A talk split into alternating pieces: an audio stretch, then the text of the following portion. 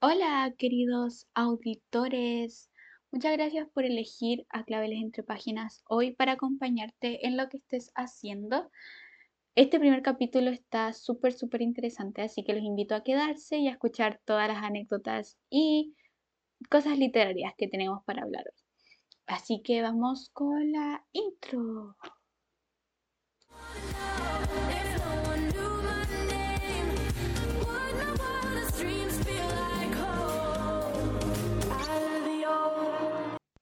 Volvemos después de esa intro. ¿Qué les pareció la intro? ¿Les gustó? La verdad, a mí la canción se me hizo súper difícil de elegir porque sentí que debía ser una canción que representara muy bien lo que quiero transmitir con el podcast y, esta canción lo representa. Les cuento un poquito de la canción. Esta canción es parte del el soundtrack de la serie de High School Musical, la cual se encuentra en Disney Plus y está protagonizada por Joshua Bassett y Olivia Rodrigo. Esta canción la canta Olivia en la serie y habla sobre salir como de esto antiguo en el que en lo que ella estaba y como introducirse en esto nuevo, esto que era un paso para ella dentro de la serie y creo que habla mucho también de lo que quiero hacer con el podcast porque también es como salir de la estructura que llevo hasta ahora. Hace poco comencé la literatura, sobre todo la escritura, y tengo un libro en Wattpad, el cual se llama Sinestesia.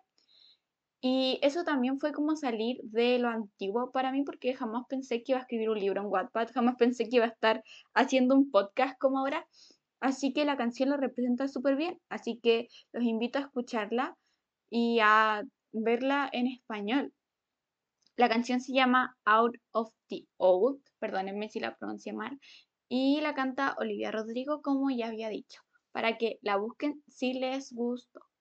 Y ya comenzando con una de las primeras secciones de este podcast, les voy a estar contando un poquito más acerca de mí. Así que le vamos a poner esta sección introduciéndome. Bueno, me presento primero que todo. Mi nombre es Anaís. Creo que ya me había presentado en la intro, pero para aquellos que no me conocen, me llamo Anaís, tengo 16 años y sé, sé que aquí todo el mundo va a decir como, paren, no quiero escuchar este podcast, esta niña tiene 16 años, no sabe nada, pero les prometo que es entretenido y que no lo voy a hacer tan latero, así que por favor quédense a escucharlo y luego, por favor, si no les gustó, lo entenderé, pero denle una oportunidad, por favor, al podcast.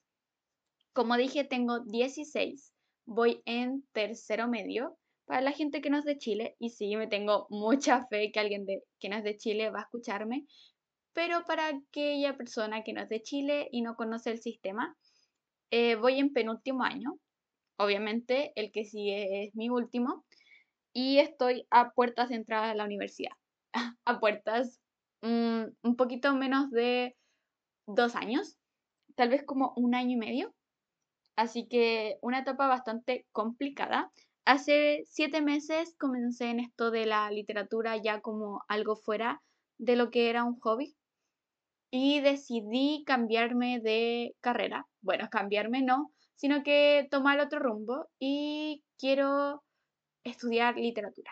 Sí, súper difícil para alguien que vive en Latinoamérica, pero eso fue lo que he decidido hasta ahora. Obviamente, si existe algún cambio, podría existir, pero la verdad me siento bastante confiada. Fue un cambio bastante abrupto para lo que fue mi familia, porque toda mi vida dije que iba a estudiar, estudiar medicina. Así que creo que fue un, un choque para todo el mundo dentro de mi núcleo, porque nadie se lo veía venir, sobre todo mis papás que creyeron que yo ya tenía mi vida asegurada.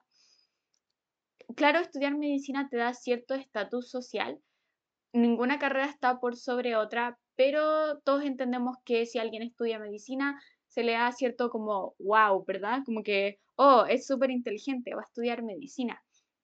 Y dentro de mi familia eso siempre existió hasta ahora, hace poquito. Y para mis papás ha sido bastante chocante el hecho de que yo quiera estudiar literatura, porque en un país como Chile y en Latinoamérica en general, es súper difícil surgir como escritora y como alguien que estudia literatura. Eh, lo que quiero ser, eh, no sé, la verdad, no sé si me gustaría poner una editorial, trabajar en una editorial, mm, trabajar en el Ministerio de Cultura. La verdad, solo sé que quiero estudiar literatura por ahora y creo que es lo correcto y se siente correcto. Cuando decía que quería estudiar medicina, siempre se sintió como, como que estaba imponiéndome una carrera que la verdad no quería. Entonces, cuando quise estudiar literatura, no se sentía de esa manera. Se sentía como algo que yo de verdad quería hacer. Y desde que comencé a escribir el libro y comencé a meterme en esto de la literatura en sí, creo que sentí el cambio en mí. En mí. Creo que ese cambio como de, de chip, más o menos, por así decirlo, vino en mí y no de, desde afuera. Así que por ahora estamos viviendo este cambio en mi familia. Mi mamá está súper asustada de que yo viva bajo un puente toda mi vida o sea pobre por estudiar literatura. Pero nada más decirle que si voy a ser pobre, voy a ser feliz siendo pobre. Claramente tendré que vender todos mis libros para poder vivir, pero eso ya lo veremos. Es un problema de Anaís del futuro. Así que eso, introducirles un poquito a mí.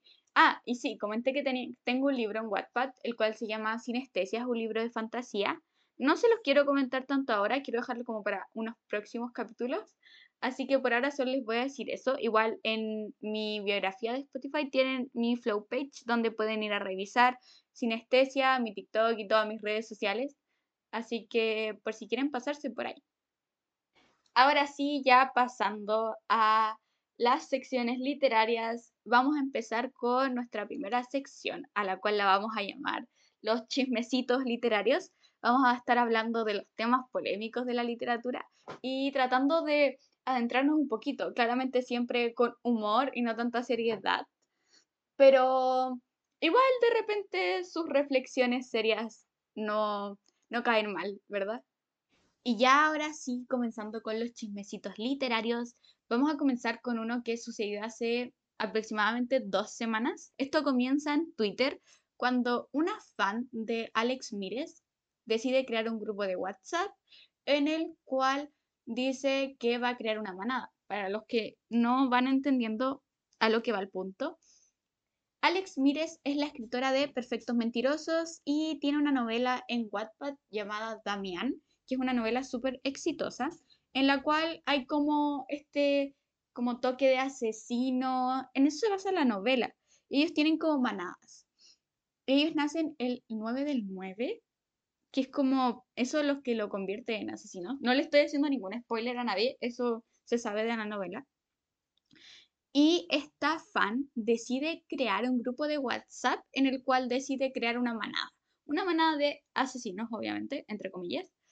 Y para entrar a esta manada tenían que hacer cierto tipo de, eh, infringirse cierto tipo de lesiones. Y esto se hizo viral, mucha gente en Twitter comenzó a hablar de esto y llegó a oídos de Alex Mires, quien decidió por motivos obviamente mayores quitar la novela de Wattpad. Esto se volvió súper, súper polémico por la decisión de Alex y por la decisión de la chica. Mucha gente en Twitter le estaba tirando mucho, mucho hate a esta niña la cual decide crear el grupo de WhatsApp.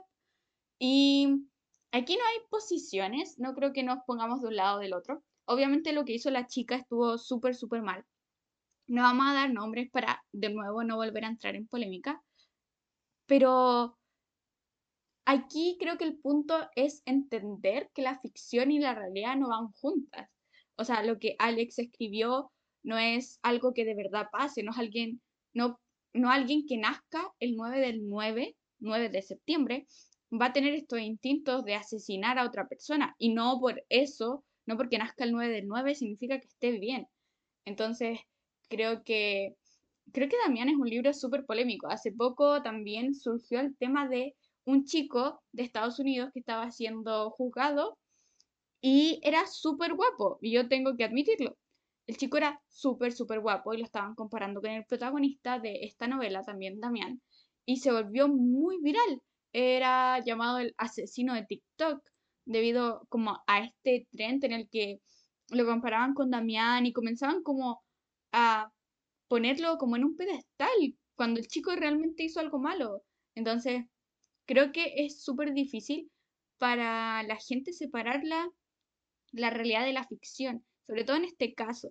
Entonces, deberíamos decir que si no separamos la ficción de la realidad, ¿Barbie es real? No, o sea, no es como que estemos haciendo lo mismo. Es un libro. Un libro como tal es ficción, a menos que diga lo contrario. Y si el libro dice lo contrario, no significa que los hechos relatados en el libro tengan que pasar en la realidad. Así que debemos ser consistentes. No porque Ariana Godoy haya escribido a los hidalgos significa que ellos existen en la realidad, aunque si eso fuera posible sería muy, muy, muy maravilloso. Pero no, no, no existen. Y así son las cosas y así se desarrolla el mundo. La ficción es ficción y la realidad es realidad. Así que por favor, no creemos grupos de WhatsApp, no intentemos comparar gente con la gente de los libros. No seamos así, por favor. Mantengamos esta relación sana. No tengamos una relación tóxica con los libros, por favor. Y ahora, pasando ya a otro chismecito, hablemos de la editorial de Wattpad. Esta fue como una... ¿Cómo por así decirlo? Es como cuando Disney compra Fox, algo así. Entonces, Montena se asocia con Penguin Club y crean esta editorial que va a sacar libros de Wattpad. Eh, creo que de las primeras autoras que sacó libros dentro de esta subeditorial, o como de esta alianza, fue Alex Mírez, quien saca Perfecto Mentirosos 1 y 2 con esta editorial y ahora sacó Strange hace poco. Y ahora tenemos a una de las grandes escritoras de Wattpad sacando uno de sus libros, dos grandes de las escritoras de Wattpad. Tenemos a Ariana Godoy, que tiene uno de sus libros a punto de lanzarse con esta editorial. También tenemos a Joana Marcus, que acaba de anunciar la salida de antes de diciembre con esta editorial. ¿Cuáles son los pros y contras de esta editorial? ¿Podemos hablar de eso? Creo que es bastante interesante. Deberíamos de hablar primero de que los lomos sí se ven bonitos juntos y tengo que admitirlo, como que me gustan, pero también le quita cierto como individualismo a la novela, como que todos se ven iguales y también hay cierto estereotipo dentro de esto, porque alguien que se rehúsa a leer Wattpad y decide comprar estos libros, los va a ver con este sello y los va a estereotipar, o sea, va a ser algo que va a pasar. Entonces, esto no es algo que nos estemos inventando, esto es algo real que está pasando. Y creo que sí que le abre puertas a mucha gente, pero también creo que parte de esto es como un costo, ¿no? Es como te saco tu novela en físico, pero le voy a poner mi sello porque quiero ganar más dinero. Entonces, creo que tal vez un sticker hubiera sido más, más bonito. Se lo podía sacar si no quería pero, pero ¿por qué? Como cuál era la necesidad de meter su logo completo, ¡pum!, en el lomo. No había necesidad. Pero sí creo que le abre puertas a muchos escritores. Ojalá estén pronto sacando novelas más pequeñas. Pero creo que me gusta la idea. ¿Cómo la efectuaron? Tal vez no tanto. Tal vez no tanto. Podrían haber tenido mejor marketing. Nada más decirlo. y ahora vamos a pasar a otra sección literaria. Así que vamos para allá.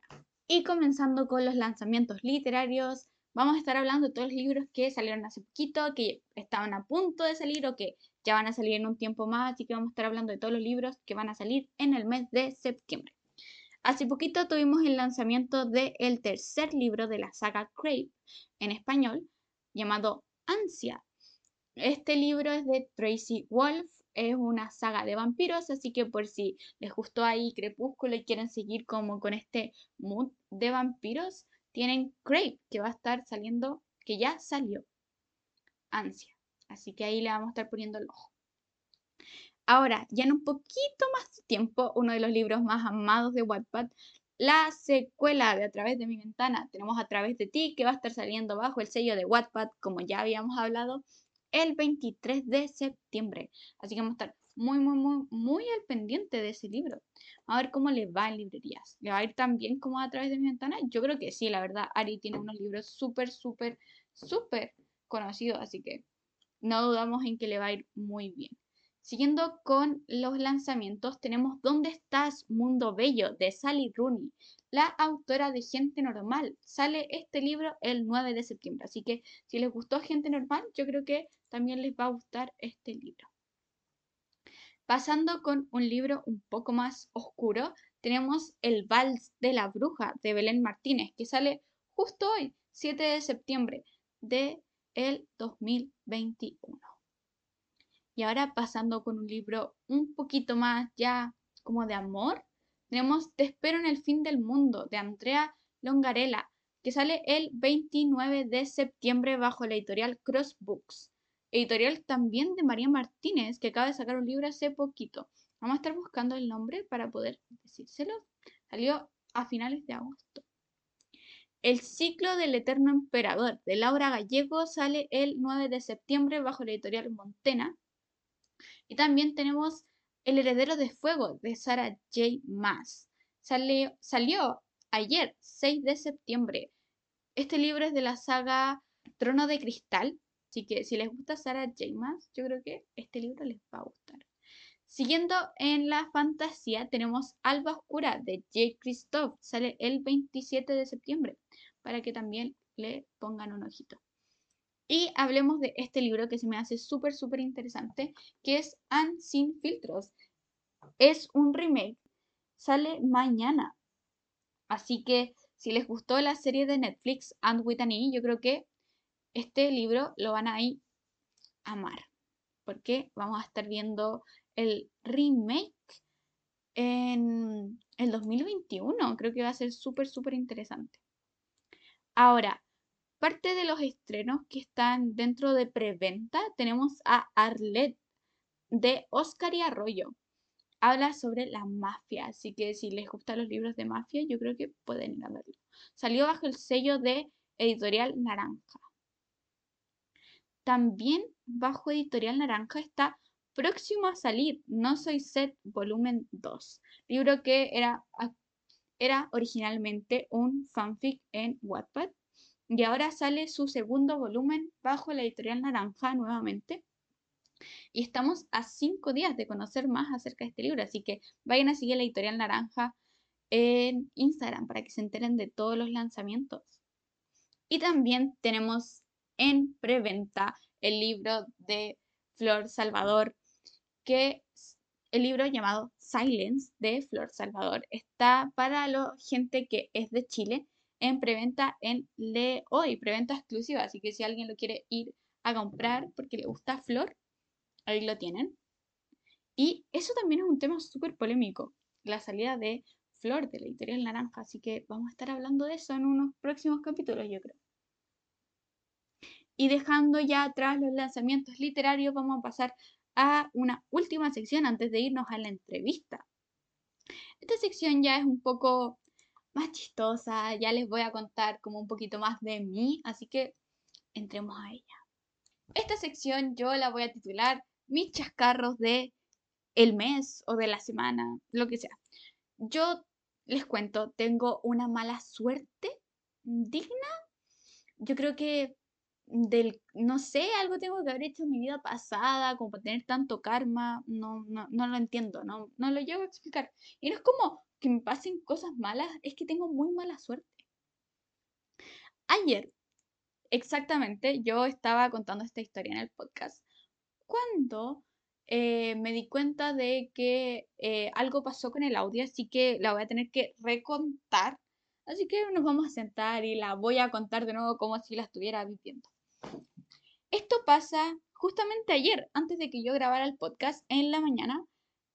Eran aproximadamente las 9 de la mañana. Yo estoy en este momento, como casi todo el mundo, en clases online. Y me levanto casi siempre como a las 8 y tomo desayuno alrededor de las 9 porque por alguna razón me da mucho asco tomar desayuno temprano. Fun fact. Eso era como un... Hay como para que supieran. Pero sí, entonces yo me estaba preparando desayuno en mi recreo de las 9 10 hasta las 9.30. Me hice un té. Específicamente me hice el té en uno de estos jarritos que se dan vuelta, que tienen tapa, que tiene como esta rosquita, tú lo das vuelta y se cierra. Entonces yo me voy a sentar a donde está mi computador para volver a mis clases y en eso tomo mi vaso para obviamente tomar té y no me di cuenta que la tapa no la cerré bien.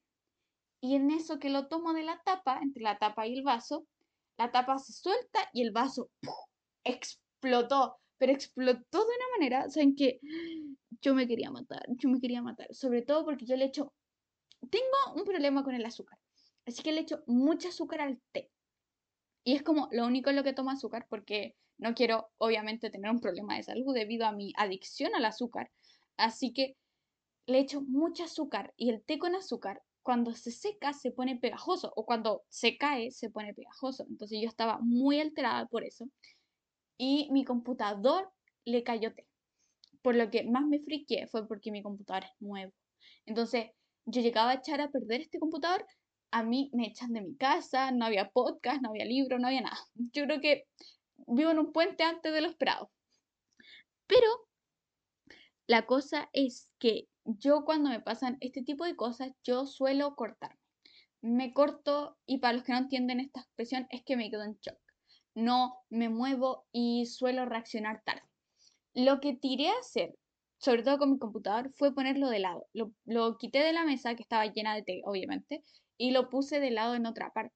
Me puse a limpiar, obviamente súper enojada, yo llorando porque no, en ese momento no estaba llorando. Siendo la específica, solo estaba muy enojada y frustrada limpiando la mesa porque estaba todo cochino. Una de las víctimas de este desastre, aparte de mi computador, fue mi cuaderno en el que escribo todo acerca del libro.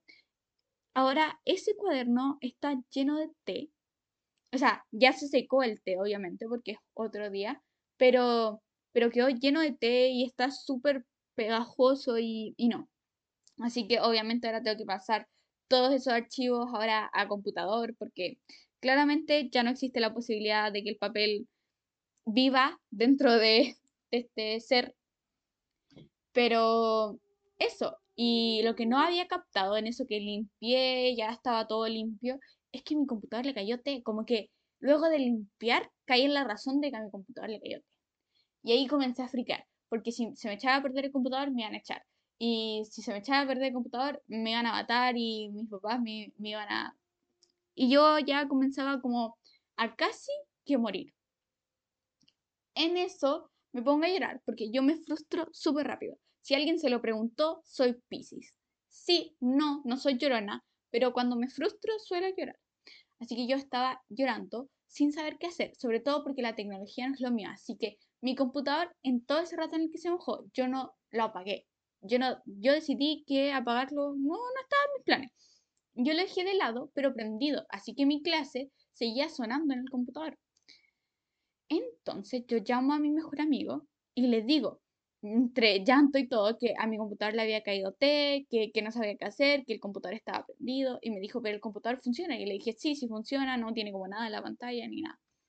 Para mi suerte, el té pasó por debajo del computador y cayó un poco en el teclado, muy poquito.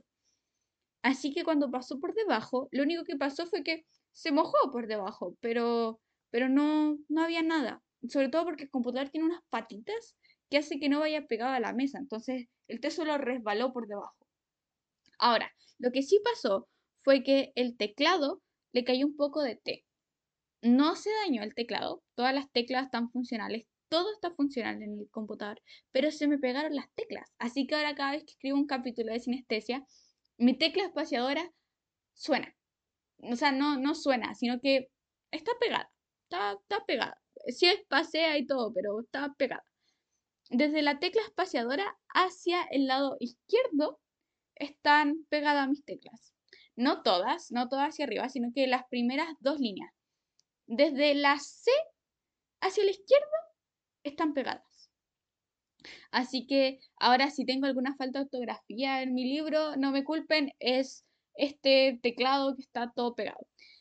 Eh, mi solución era despegar las teclas y tratar de limpiar. Y hoy día traté de hacer eso, traté de despegar la espaciadora porque es la que más me molesta, pero me dio mucho miedo porque nadie te dice cómo despegar una tecla, porque nadie quiere despegar una tecla de un teclado. Obviamente, porque están ahí para estar pegadas, no para que alguien le tire té y quiera sacarla. Así que si alguien sabe cómo despegar una tecla, me avisa porque la traté de despegar y sonaba muchísimo y quedó ahora sí un poco más despegada, pero aún así está pegada. Entonces, mi solución es nunca más volver a tomar té cerca del computador. Obviamente que eso todo el mundo debería saberlo, pero como yo soy bastante eh, llevada, no, como... Yo me describiría como muy terca. Sí, muy terca. Esa es mi definición. Soy muy terca. Yo lo voy a seguir haciendo, pero lo voy a poner más lejos. Y voy a comprarme otro jarrito que no se tenga que dar vuelta. Así que esa anécdota tengo por hoy. Yo creo que la próxima vez que nos veamos voy a tener una anécdota aún peor porque me pasan todo el tiempo, todo el tiempo. Ya les contaré luego mi trauma con ir a los negocios, mi trauma con los ascensores, también tengo un trauma con los ascensores. Pero por ahora, esa es mi desgracia. Si alguien me quiere regalar una tecla espaciadora aparte, se lo agradecería. No, pero mi computador está bien. Estoy grabando este podcast desde mi computadora, así que no se preocupen por eso, va a haber podcast para tiempo, pero por ahora sufrimos con la tecla espaciadora y la C, que es la más pegada de toda la letra. Y ya dejando las anécdotas de lado, las secciones de lado, vamos a pasar a la sección más importante de este podcast y es la entrevista que van a estar escuchando a continuación con Dominique Clark. Ya no les hago más introducción, escúchenla, disfrútenla, aprendan de Dominique porque para mí es un ejemplo a seguir y eso, ámenla. Primero, contarles que hoy me encuentro aquí con Dominique Clark, la escritora de Mujer Insurgente. Dominique, ¿te puedes presentar un poco para aquellos que no tienen el placer de conocerte? Hola, bueno, me llamo Dominique Clark, soy estudiante de psicología, también soy autora. Eh, escribo sobre empoderamiento femenino y represión de género. Mujer Insurgente fue basado en historias reales de mujeres chilenas. Y también soy vocera de arte y cultura en la Fundación Tremendas, una fundación dedicada a conectar, visibilizar y potenciar los talentos de niñas y jóvenes con causas sociales. Tremenda surge hace poco, mucho. Cuéntanos un poco más de eso. ¿Cómo surge la idea? Surgió hace dos años, eh, cuando la fundadora Julieta Martínez tuvo la conexión con su primera casa social, que fue eh, los dispositivos de insulina para todos. Y mm, ella fue a su primera marcha y ahí se dio cuenta de que había más niñas como ella que tenían eh, proyectos eh, conectados con causas sociales, con hacer un mundo más justo. Y creas la web serie de Tremendas en YouTube, en donde va mostrando diferentes mujeres, eh, niñas, niñas y jóvenes, activistas en diferentes ámbitos. Y luego esta plataforma va creciendo, se va eh, expandiendo y va formando lo que hoy en día es la fundación. En 2019 pasamos hacer eh, fundación, no, 2020, a principios de 2020 pasamos a hacer fundación propiamente tal. Ya, perfecto. Ahora comenzar con lo que es tu, tu introducción a la escritura. ¿Cómo comenzaste? ¿Qué te motivó a escribir? Cuéntanos. Bueno, yo no, no soy una escritora así como de que toda mi vida escribí ni nada. Cuando tenía 12 por ahí, escribí como un fanfic de Peter Pan porque no me gustaba el final. Y mi hermana lo amó y me dijo como algún día vas a ser una escritora famosa, como vas a ser la media escritora. Y así como, Bárbara, no, onda, no hay caso. Pero siempre estuve muy eh, inmersa en el mundo de la literatura. Como sí, desde que aprendí a leer, amo los libros, me encantaba leer de chica, pasar recreos enteros en la biblioteca y hasta el día de hoy em, es mi pasión más grande. Como me apasiona más leer que escribir. Y de ahí aprendí todo lo que sé cuando empecé a leer ensayos feministas, eh, cómo argumentar desde la teoría feminista, cómo encauzar narrativas de mujeres desde em, la filosofía o la argumentación como eh, más apegada a la no ficción. Y mm, eso fue como partí leyendo fantasía, mujeres empoderadas, dueñas de su propia narrativa, mujeres heroínas de su propia historia. Y luego esto se complementó mucho cuando empecé a leer teoría feminista, donde era toda, todos estos valores y todos estos eh, increíbles, todas estas increíbles reconstrucciones de lo que era ser mujer llevados al papel de la no ficción y a la realidad de las mujeres. Maravilloso. Todos comenzamos por los fanfics, la verdad. Creo que todo escritor comienza con eso. Sí, no, eh, fue, esa fue la primera y esa fue la primera creación antes de Mujer Insurgente. La última creación antes de Mujer, mujer Insurgente. Entonces, Mujer Insurgente surge desde que empiezas a leer como feminismo. Sí, sí, sí. Eh, yo creo que igual el feminismo lo consumimos desde que empezamos a leer a mujeres que rompen con estereotipos de género. El feminismo, en lo personal, encuentro que no se encuentra solamente en la teoría feminista. Entonces, la lucha de género igual siento que es algo que, no sé, algo que vivimos desde muy chicas, desde como, desde que aprendemos a decir que no, ya estamos enfrentándonos probablemente a algún estereotipo de género.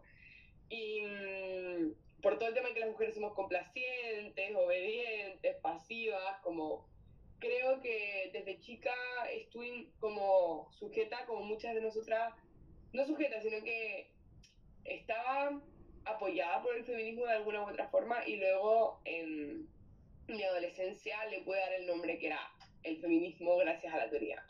Y Mujer Insurgente nace, pero yo creo que nace con, con una causa que venía de muchos años, como de muchos años atrás, desde hace muchos años, como em, los estereotipos de género que viví en el colegio, las exigencias que tenía por ser mujer, cómo yo experimenté lo que era ser mujer y cómo me enfrenté a esas situaciones difíciles, fueron yo creo que lo que fue formando eh, la incomodidad de decir esto está mal y de querer crear una obra para que más mujeres se sientan acompañadas en esta lucha. Maravilloso. Eh, parte de tu creación de Mujer Insurgente, ¿cuándo surge? Eh, ¿Surge el año pasado, antepasado? Porque lo publicaste a principios de este año una plataforma digital. A principios de este año y lo publiqué oficialmente el 23 de octubre del año pasado. Ya. Que ahí, salió digital. Y. Mm, ¿Cuál es la pregunta? Se me olvidó. ¿En qué tiempo surge la escritura de Mujer Insurgente? Ah, ah, perfecto.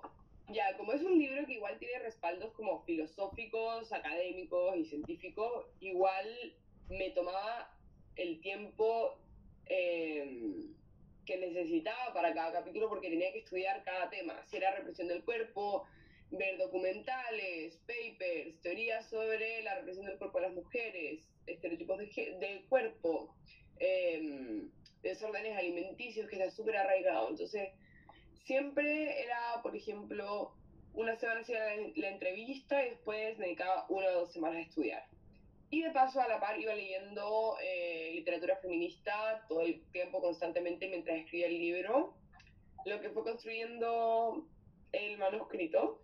Y a los tres meses ya estaba listo y al final me llegaron un par de historias más porque había mujeres que escucharon que estaba escribiendo este libro, que sabían cómo pensaba em, y nada, como dijeron, Domi, te quiero contar mi historia respecto a este tipo de represión y yo feliz recibir esas historias que fueron súper importantes para el libro. Entonces las historias que podemos leer en Mujer Insurgente vienen no siendo eh, completamente cercanas a ti, son mujeres que se acercaron a ti y te contaron. Ajá, sí, completamente. Son mujeres que me conocen o que yo las conozco a ellas, pero no tienen, no, no, no son cercanas. Ya. Eh, ¿Cómo pasamos de tener un libro en digital a sacarlo en físico? Cuéntanos cómo fue tu experiencia. Eh, tú contactaste a la editorial, la editorial te contactó a ti. ¿Cómo surgió eso?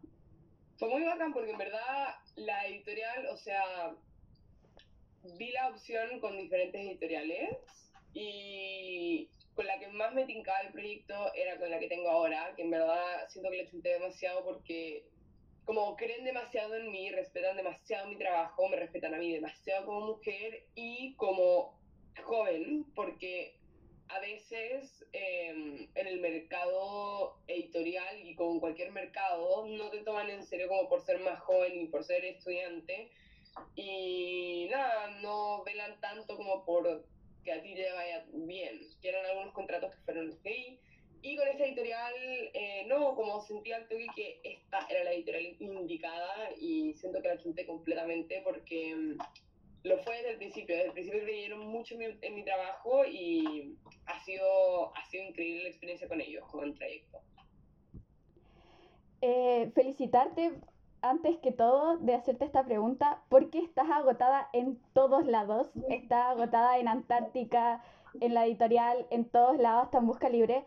Eh, creo que es un gran paso, sobre todo un ejemplo a seguir, porque eres una escritora chilena. Eh, y preguntarte cuáles son tus sentimientos respecto a esto. ¿Cómo te sientes?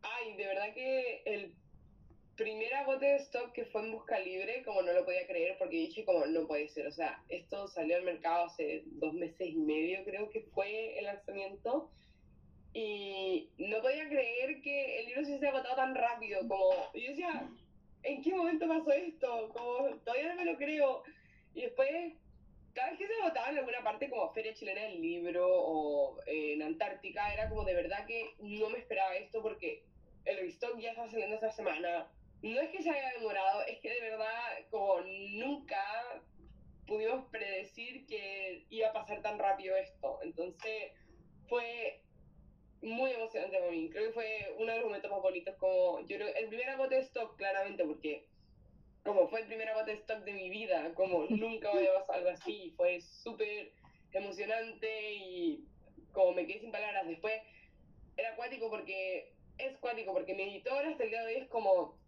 hey, Antártica está pidiendo otro, como otra tanda más, me, volvieron a llamar de Feria Chilena del Libro, me volvieron a llamar de Busca Libre, y es como, estamos haciendo todo para darlo lo antes posible, pero el hecho de que en verdad como la gente lo siga pidiendo, lo hace, lo hace increíble. Sí. Eh, decir que te conocí debido a TikTok. Eh, apenas te vi, yo dije, necesito este libro, pero lo busco, lo busco Domi estaba agotada en todos lados, es imposible encontrarte, de verdad. Eh, sí, está, pero ya se repone, esta semana, esta semana se están incluyendo la, la reposición. Ya, entonces pronto te tendré en mis manos. Ya, ¿cuál ha sido tu mayor dificultad a la hora de eh, presentar tu libro como al mundo? ¿Se ha presentado como algún tipo de dificultad con respecto a, a lo que son los medios, a darte a conocer y todo eso? Eh, yo creo que saber que vas a fallar y que te van a rechazar, no te tienen que, como, eso es parte del, eso es parte de la vida. Yo creo que en cualquier parte, como, nunca vas a llegar y encontrar el trabajo perfecto que tú quieres a la primera, ni es de un día para otro que tú llegas y construyes algo eh, como grande de un día para otro. Hay que ser súper paciente con los nos, con los no se pudo, con em, las cosas que no se logran al tiro y seguir intentando. Yo sé que suena muy cliché, pero de verdad que yo creo que como me hubiese hecho muy bien saber que alguien, alguna autora me hubiese dicho, es parte del proceso, es recontra parte del proceso y de verdad que tú tranquila porque esto va a salir, esto va a funcionar porque todo en esta vida hay que construirlo con paciencia.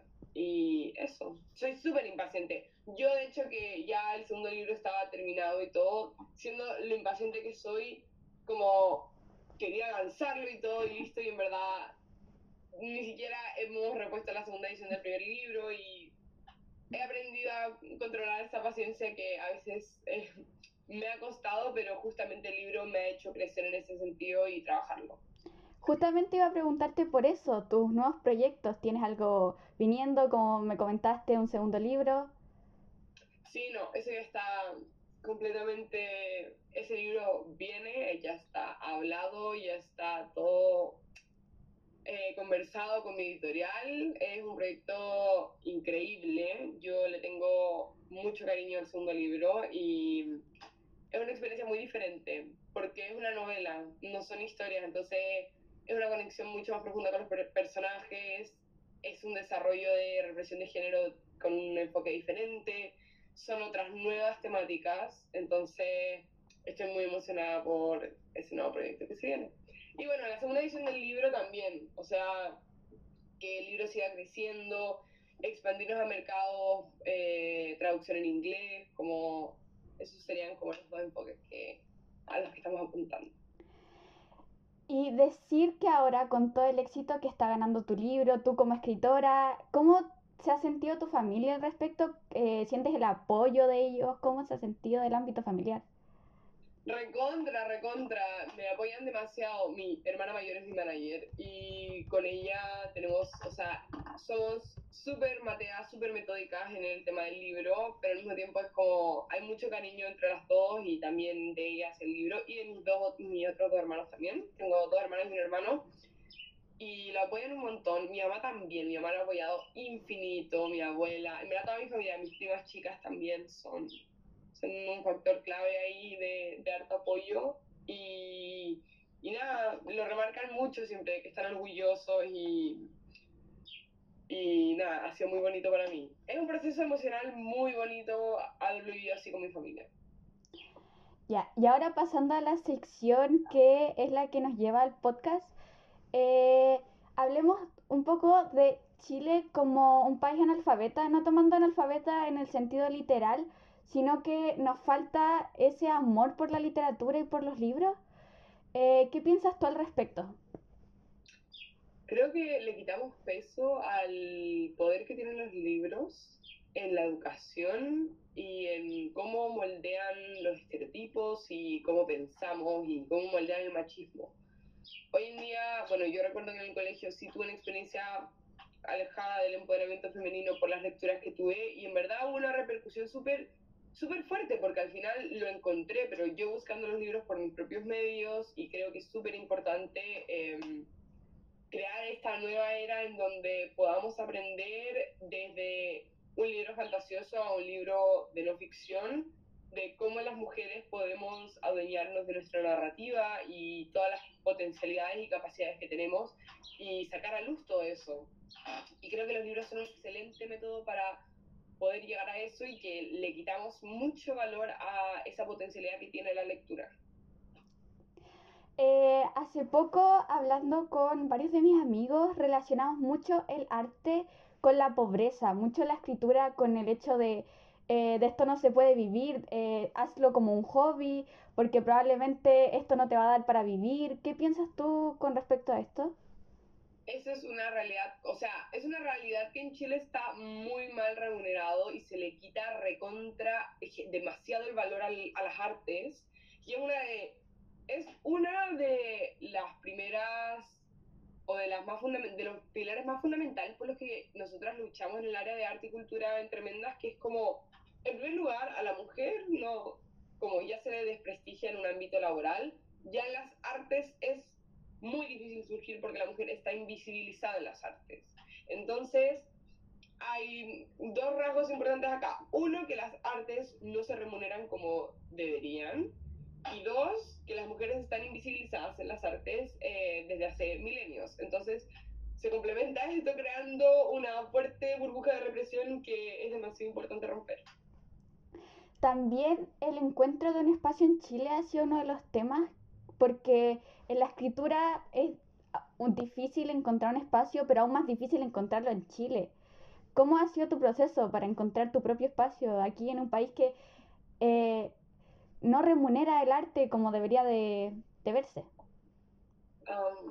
creo que encontré mi espacio. En verdad, los libros son un hogar, yo creo que en dos sentidos. En mi familia todos leemos mucho. Como el verano, en el verano nos ponemos en el jardín de mi abuela y desde mi abuela hasta el más chico que tiene 12 se ponen con toallas a leer debajo del árbol o en la cama saltarina o donde sea, pero es como sentarnos todos a leer en, la tarde. Entonces, es un hogar emocional para mí porque representa a mi familia, pero al mismo tiempo eh, los libros han sido, la literatura ha sido como mi espacio para crecer como autora y como lectora también.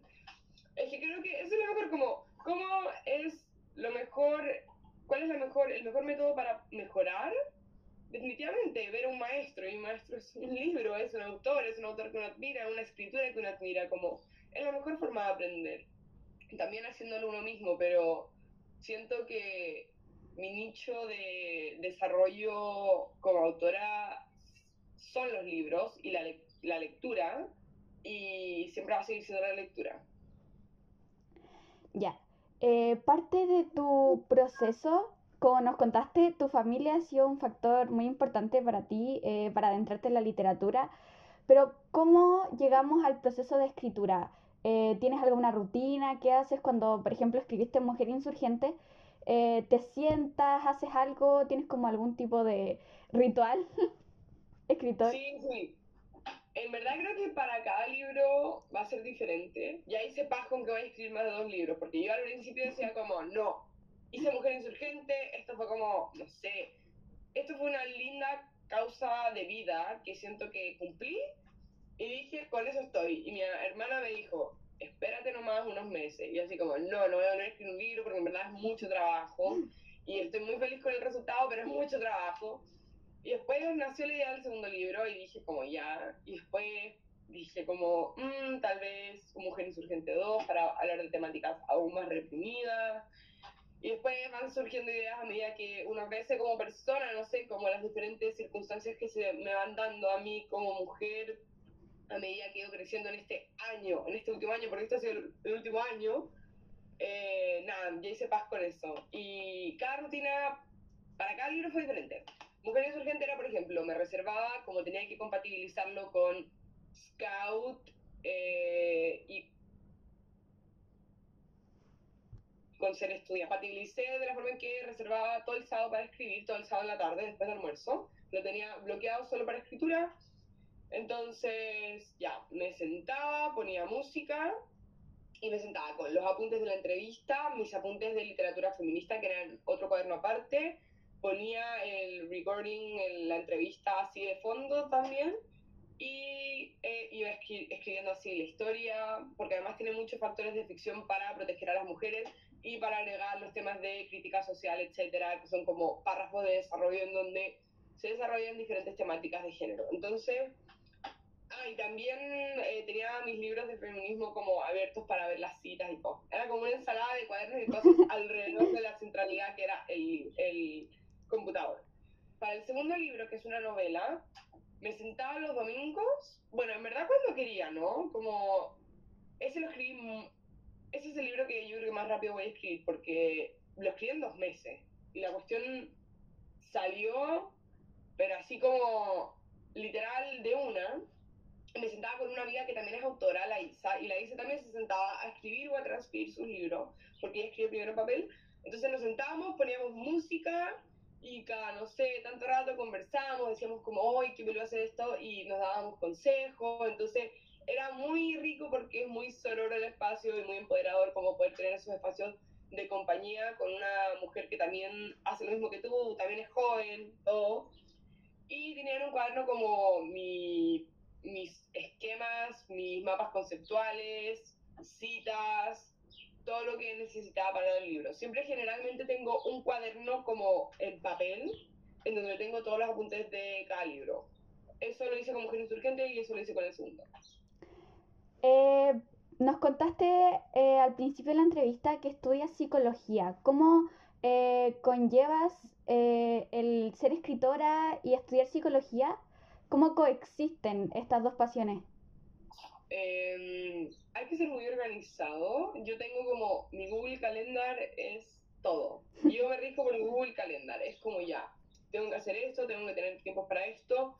Pero también hay que saber que, no sé, yo por ejemplo, sé que no puedo ser la mejor en escribir y en la, por ejemplo, en desempeñarme perfecto para la fundación y ser perfecta estudiante. Es imposible, como el que mucha abarca, poco aprieta. Así que no, yo sepas con que la universidad es algo para mí, pero no es lo más, no es mi prioridad en mi vida. Como mi prioridad sí es la fundación, es el artismo de las mujeres por medio de la cultura y del arte y de tremendas. Y, y mi escritura, y al final como ahora ya hablado con mi mamá y todo, era como, yo le dije, yo creo que estos van a ser los ejes que van a manejar mi vida porque es lo que más me apasiona. Y yo quiero trabajar en lo que me apasiona, claramente me parece súper importante y yo quiero hacer terapia. Estoy sacando también un certificado para hacer un tipo de terapia que encuentro que tiene mucha perspectiva de género. Y eso, por ejemplo, es más prioridad también que la universidad, pero igual, em, nada, mantengo ahí los niveles para poder sacar todos los ramos, etcétera, que me vaya parcialmente bien, pero no ser una alumna destacada. Eh, dentro de la psicología, ¿has ocupado algún tipo de aprendizaje dentro de lo que es la escritura de tus libros, tal vez como para tratar los tópicos y todo eso?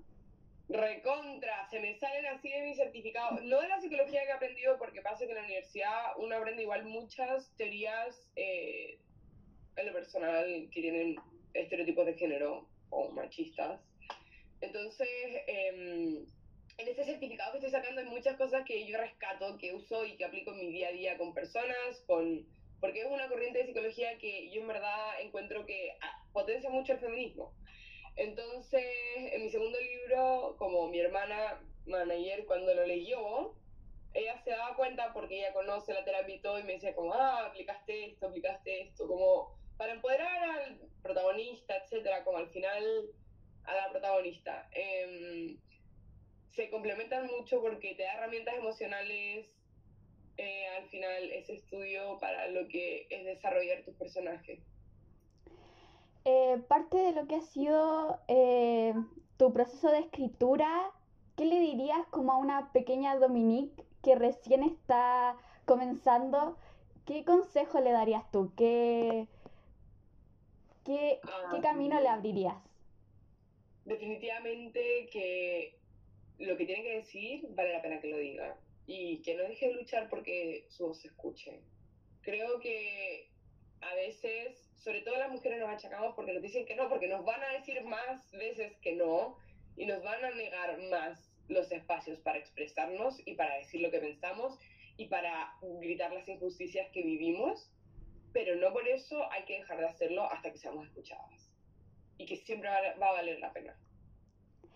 Eh, para comenzar a ir concluyendo, parte de tu inspiración de dónde nace, porque entendemos que nace de, de lo, del feminismo, de las represiones sociales que viven las mujeres, pero también hay algo que te mueva, algo que tú digas, esto me inspira porque eh, si yo me siento y hago esto, me siento inspirada, porque muchas veces los escritores sufren de lo que es un bloqueo escritor. Entonces, ah, si alguna vez lo sufriste, ¿cómo saliste de eso? Cuéntanos un poco. Hmm, a ver, yo creo que no lo que he escrito, es que me pasa que yo no estoy constantemente, ya, hay diferentes, yo creo que cada escritor, esto me lo preguntaron hace un tiempo, cada escritor tiene un proceso de escritura tan particular que creo que lo primero que le diré a alguien es confía tu proceso porque va a ser único, porque nadie tiene una rutina de escritura igual a la tuya, nadie la va a tener. Paz con eso porque si no te va a estresar. Yo no me siento a escribir todos los días. No me no tengo una rutina de escritura constante porque cuando tengo un mensaje, como me pasó con el primero y con el segundo libro, lo quiero decir y igual, te- e igual en poco tiempo desarrollo el mapa conceptual de cómo quiero decirlo y lo intento de, de expresar. Pero eh, lo más importante cuando tenía bloqueos, yo creo que con el segundo libro más que, es que con el primero, como tenía que transcribir una historia, después era como ya eh, corregir, corregir, corregir, agregar, etcétera. Pero con el segundo, que era una historia salida completamente de mi cabeza, pero igual son como, son como vivencias que han vivido todas las mujeres, entonces no es tan difícil que a uno se le ocurra.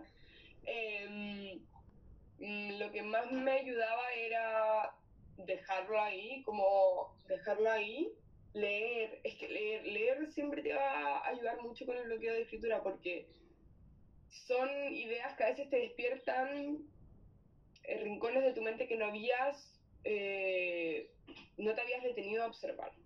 Yo creo que eso más que nada.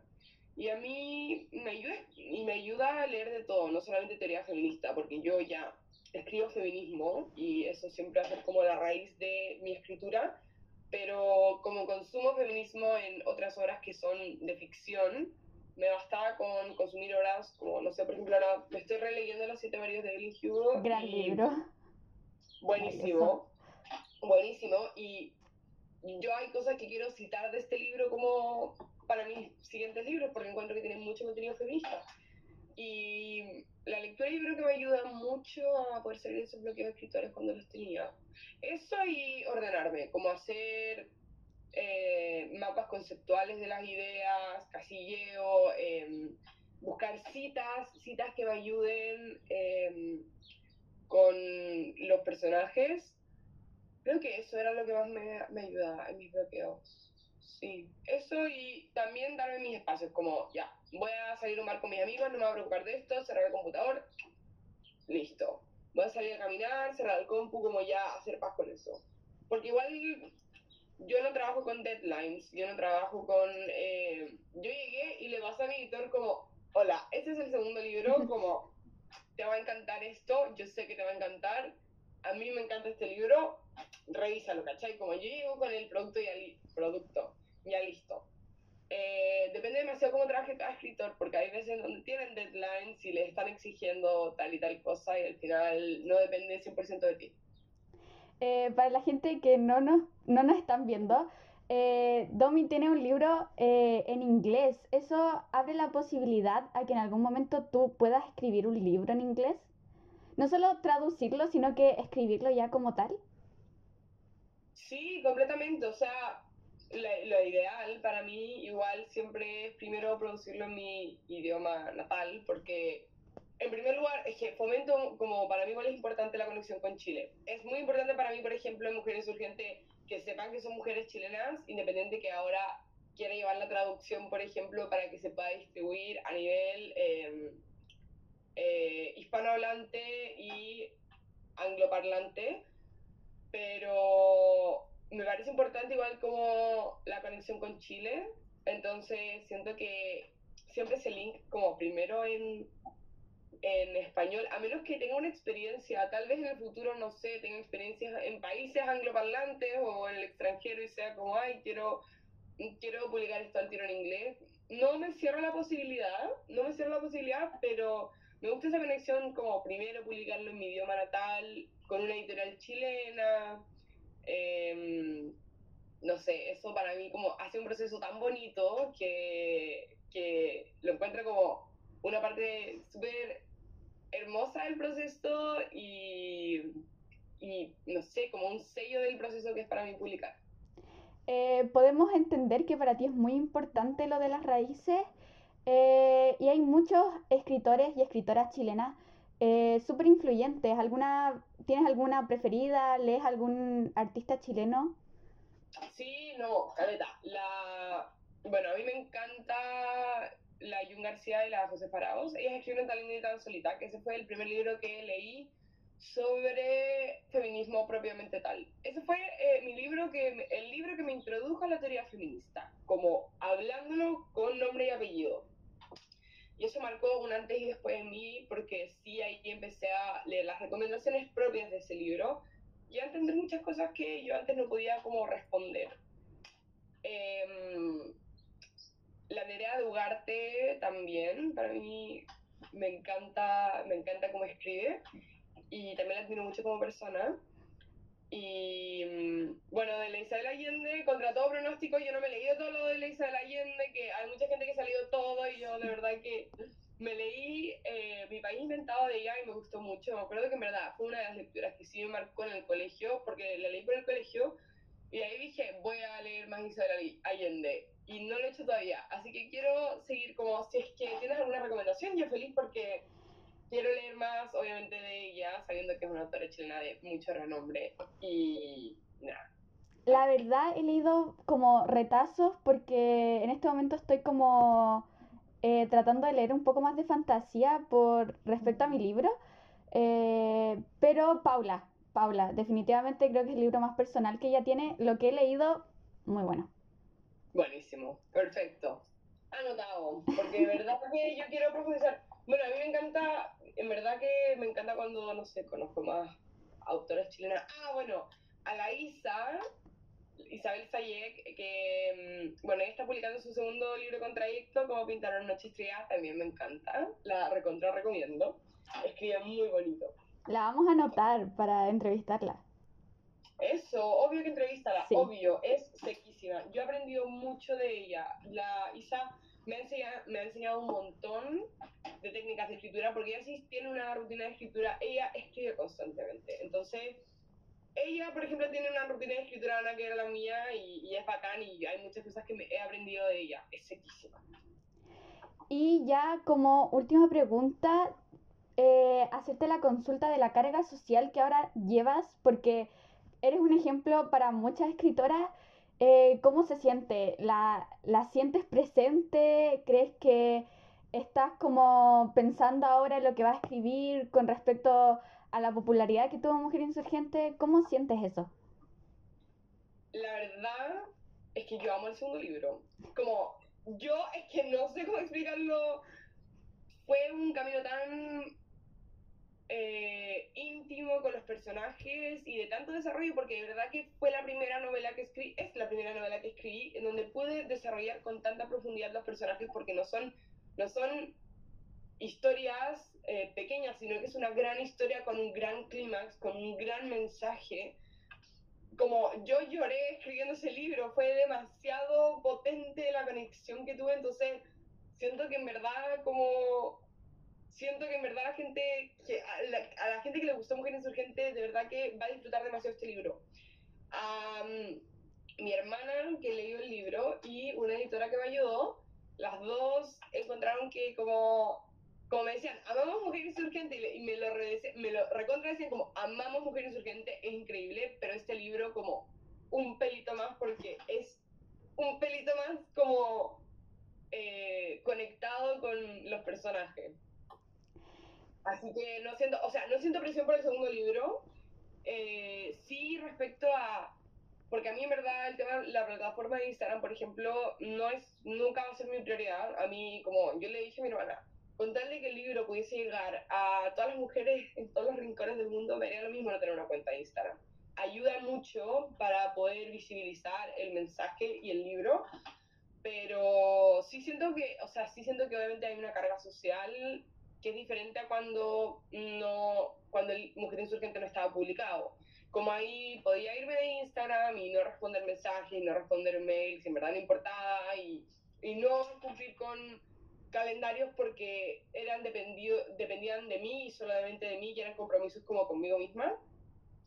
Y claro, hoy en día siento como máscara con eso, pero todo es súper organizable y también como siempre sabiendo que uno tiene que priorizar la salud mental a uno como persona, eh, saber poner límites, todo eso ayuda para que no tengas que vivir frustrado.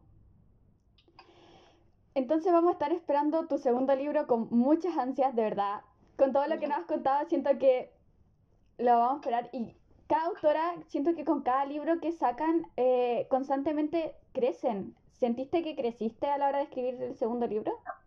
Demasiado, porque el libro me enfrentó igual con un miedo muy potente que fue meterme con grandes autores u hombres de renombre en la historia.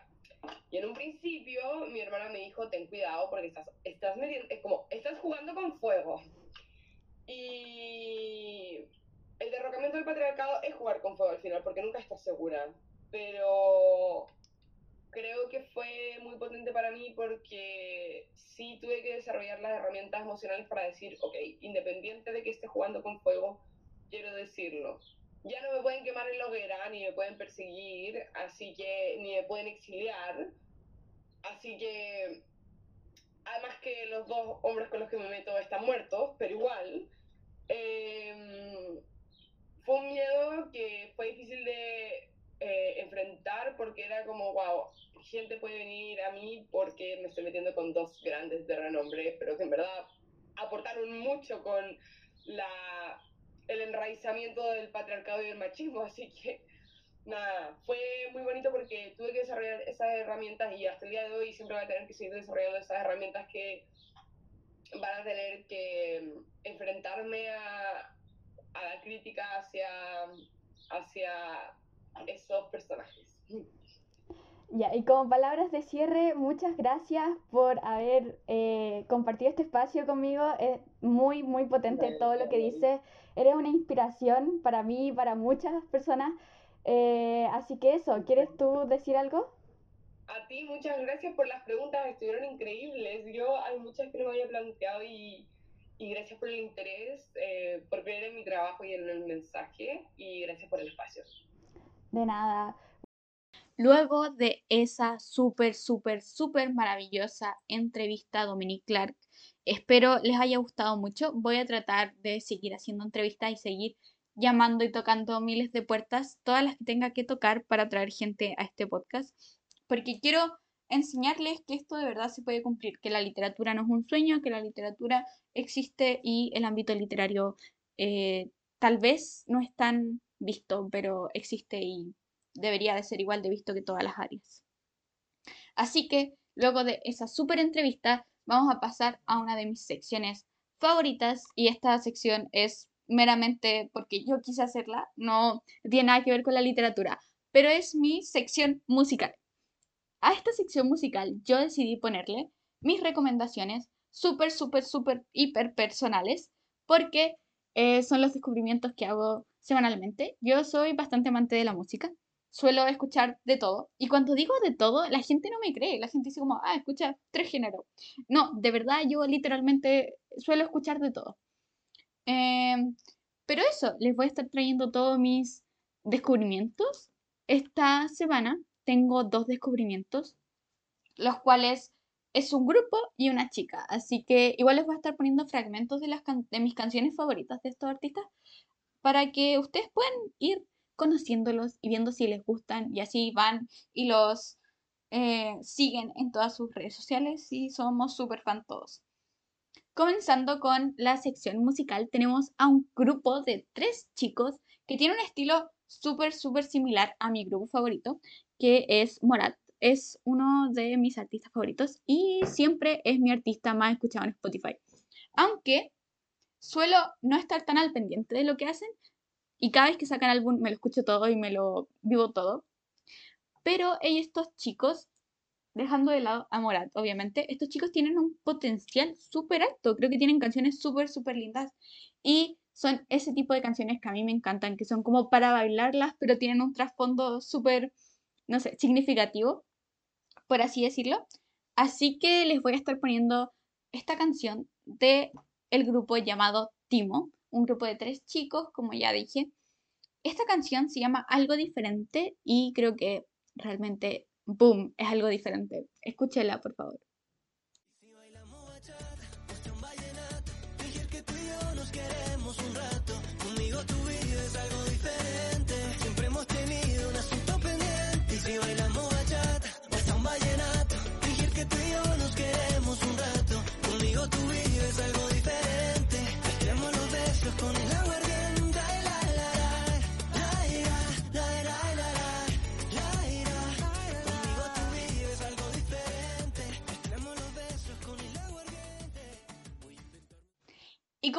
Esta canción era algo diferente y literalmente para mí fue como un ¡ah!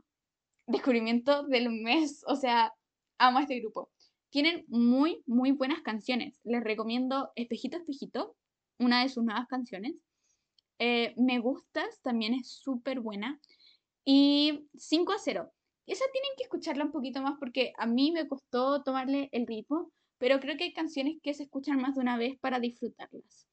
Y ahora, siguiendo con esta chica que yo la encuentro maravillosa, súper talentosa, nada que decir con respecto a ella. Yo creo que es como la voy a estar siguiendo para siempre. Su nombre es Ivana y la conocí por esta canción que van a estar escuchando a continuación. Se llama Si nos volvemos a encontrar. Escúchela, por favor.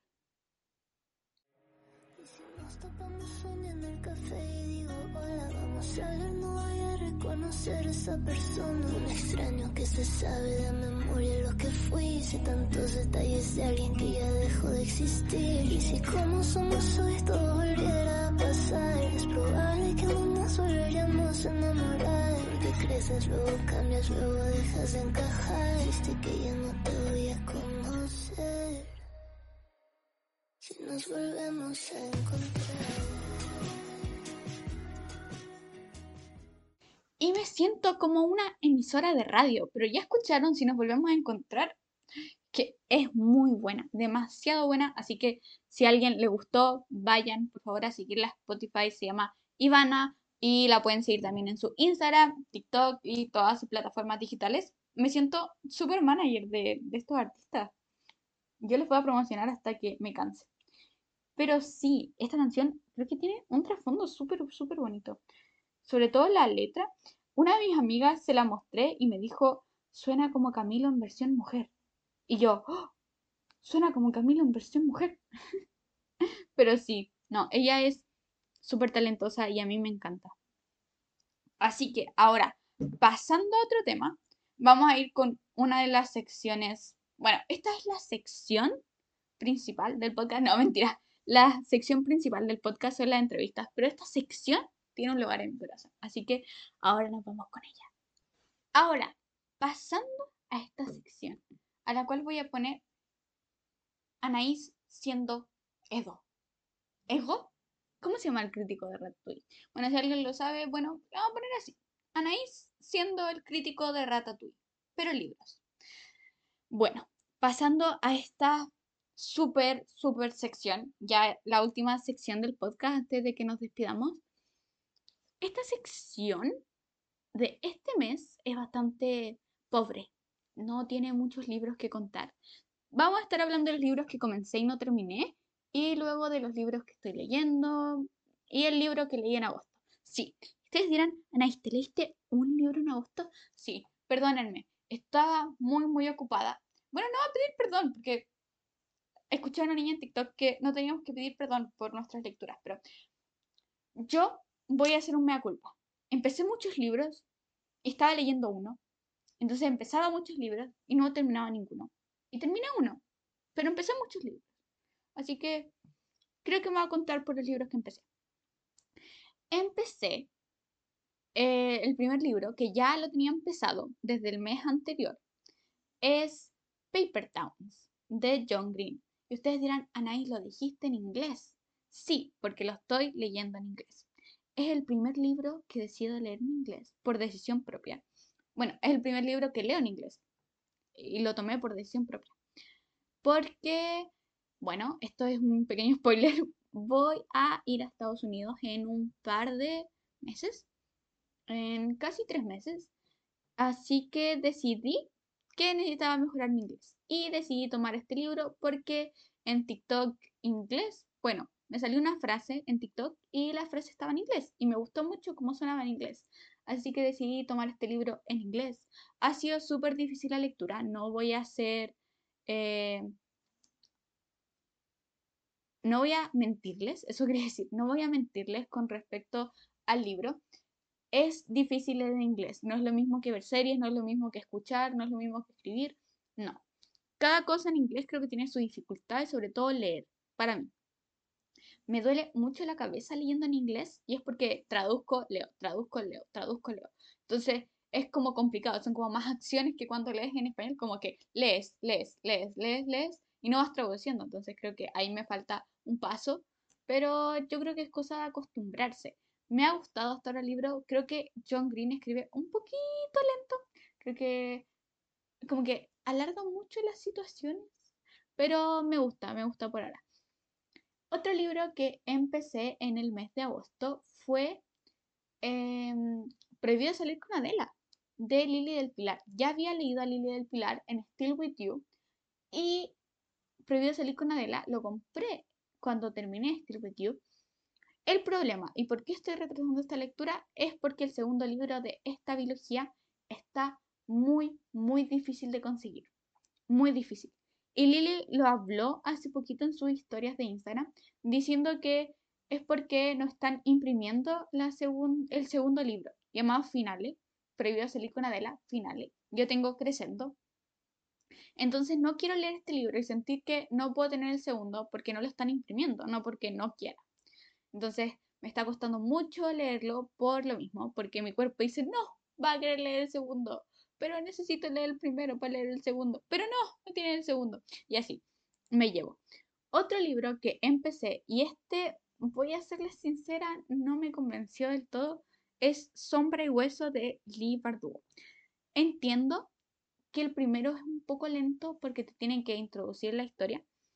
Y siendo una escritora de fantasía, no leo fantasía.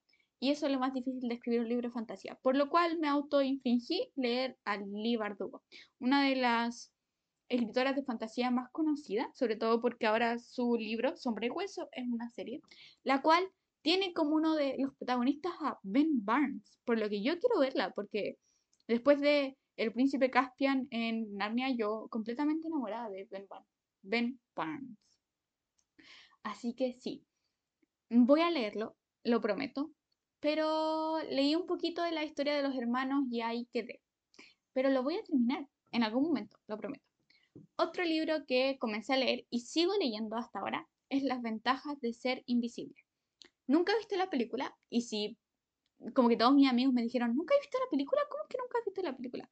No la he visto. Nunca la he visto. Sé que sale el chico de Percy, el que ahora actualmente hace de Flash en la Liga de la Justicia, y Emma Watson. Pero nunca lo he visto. Nunca he visto la película. Así que ahora estoy leyendo el libro para poder ver la película. El libro está súper bueno, está escrito en modo de cartas, por lo que lo hace súper, súper interesante. Creo que Charlie y todos los personajes del libro son como súper entrañables y se entiende mucho el contexto, creo que es súper... Eh, es como para el mood en el que me encuentro ahora. Yo creo que si lo leo como en 10 años más, no le encontraría un sentido. Pero me puedo enfocar en Charlie y puedo entender a Charlie, porque creo que estamos, estamos en la misma edad. Charlie tiene 15, yo 16, lo, entiendo. Otro de los libros, ya no, yo creo que ya están cansados de los libros que empecé y no he terminado, pero las ventajas de ser invisible voy cerca del final, así que no se preocupen. Pero otro de los libros que empecé, y es uno de los libros más amados de Wattpad, es La última nota de Joanna Marcus. Mi problema con Joanna Marcus no es un problema, es que yo leí antes de diciembre con muchas expectativas debido a TikTok. El libro es bueno, sí, me gusta el primero, no me gusta tanto el segundo y por lo tanto no leí el tercero, tres meses.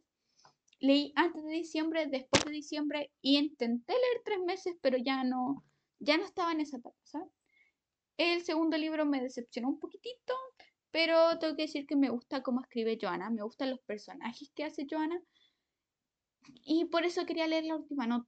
Y lo empecé a leer y tengo que decir que era súper entretenido pero por alguna razón quedó ahí, y quedó ahí, y quedó ahí.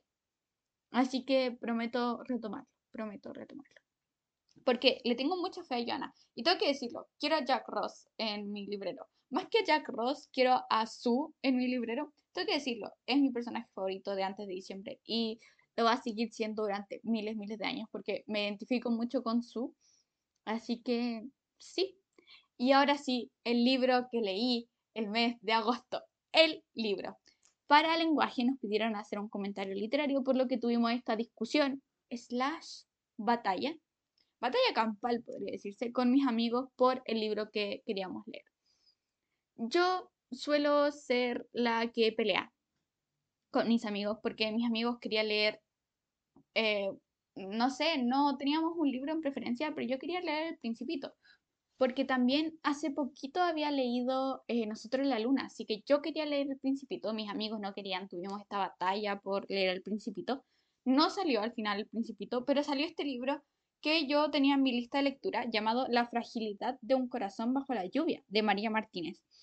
Yo tenía este libro en mi lista de lectura, y sí, tengo una lista de lectura, la cual se las leeré en algún momento, pero este libro estaba entre ellos y lo leí y creo que fue un 10 de 10. Fue un libro que me gustó mucho.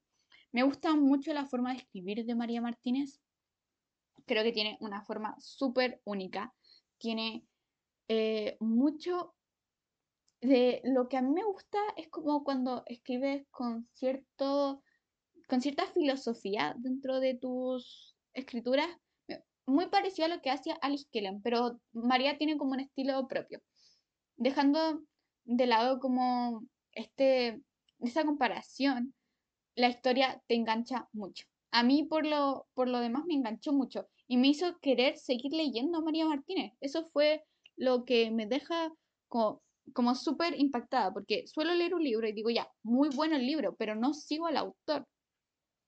Es cosa que me pasa con solo con ciertos autores, no todos, pero María Martínez es uno de ellos. Así que voy a estar buscando todos sus libros. Bueno, para aquellos que no conocen de qué trata la fragilidad de un corazón bajo la lluvia, trata de esta chica que pierde todo lo que construyó en su vida y ahora tiene que volver a un pueblo en el cual vivió, pero tuvo que dejar de una manera como, eh, de cierta manera como una pelea, tiene que volver debido como a un problema que se le presenta. Entonces vuelve a esta, a esta isla donde vivió toda su vida. Tofino. Yo no conocía a Tofino. Yo pensé que era inventado para el libro, pero Tofino es de verdad. Entonces, esto me hizo querer ir a Tofino, a Canadá y todo eso. Pero ella vuelve a Tofino y aquí tiene que resolver todos sus problemas y todas las peleas que tuvo dentro de este pueblo. Así que es súper interesante, sobre todo por el crecimiento personal de los personajes principales. Creo que eso es lo que más destaco. Declan, Declan es, es uno de los mejores personajes masculinos que he leído hasta ahora. Lo digo, lo voy a seguir diciendo durante mucho tiempo. Declan, Declan llegó como al nivel de Riz. Para aquellos que no han leído nosotros en la luna, Riz es el personaje principal. Yo creo que Declan está como dentro del mismo balance, pero me gusta un poquito más Declan. Pero Riz es como mi gusto culposo. Pero ambos están ahí como peleando por mi corazoncito. Así que sí, Alice Kellen y María Martínez se han tomado mi corazón por completo. Ambas son muy buenas escritoras, así que se las recomiendo. Ambas escritoras son muy buenas. Y voy a estar haciendo la reseña de Nosotros en la Luna en mi perfil de Instagram por si quieren ir a verlo. Porque ya lo leí hace un tiempo, así que no, no hay mucho sentido en que lo haga aquí. Para el próximo capítulo prometo tenerles más libros voy a estar leyendo un libro que pedí hoy día. Es el libro La magia más oscura de Victoria Schwamp. Es la primera vez que leo a Victoria, así que muy emocionada, muy emocionada. Sobre todo porque Carlota Martínez, por si alguien no la conoce, es una TikToker, e Instagramer que promociona libros. Obviamente, eso es lo que hace un TikToker. Pero ella ama a Victoria Schwamp. Entonces a mí me emociona mucho leer a Victoria Schwamp. Así que vamos a ver cómo, me está yendo con esas lecturas pronto. También voy a leer un cuento perfecto de Elizabeth Benavent.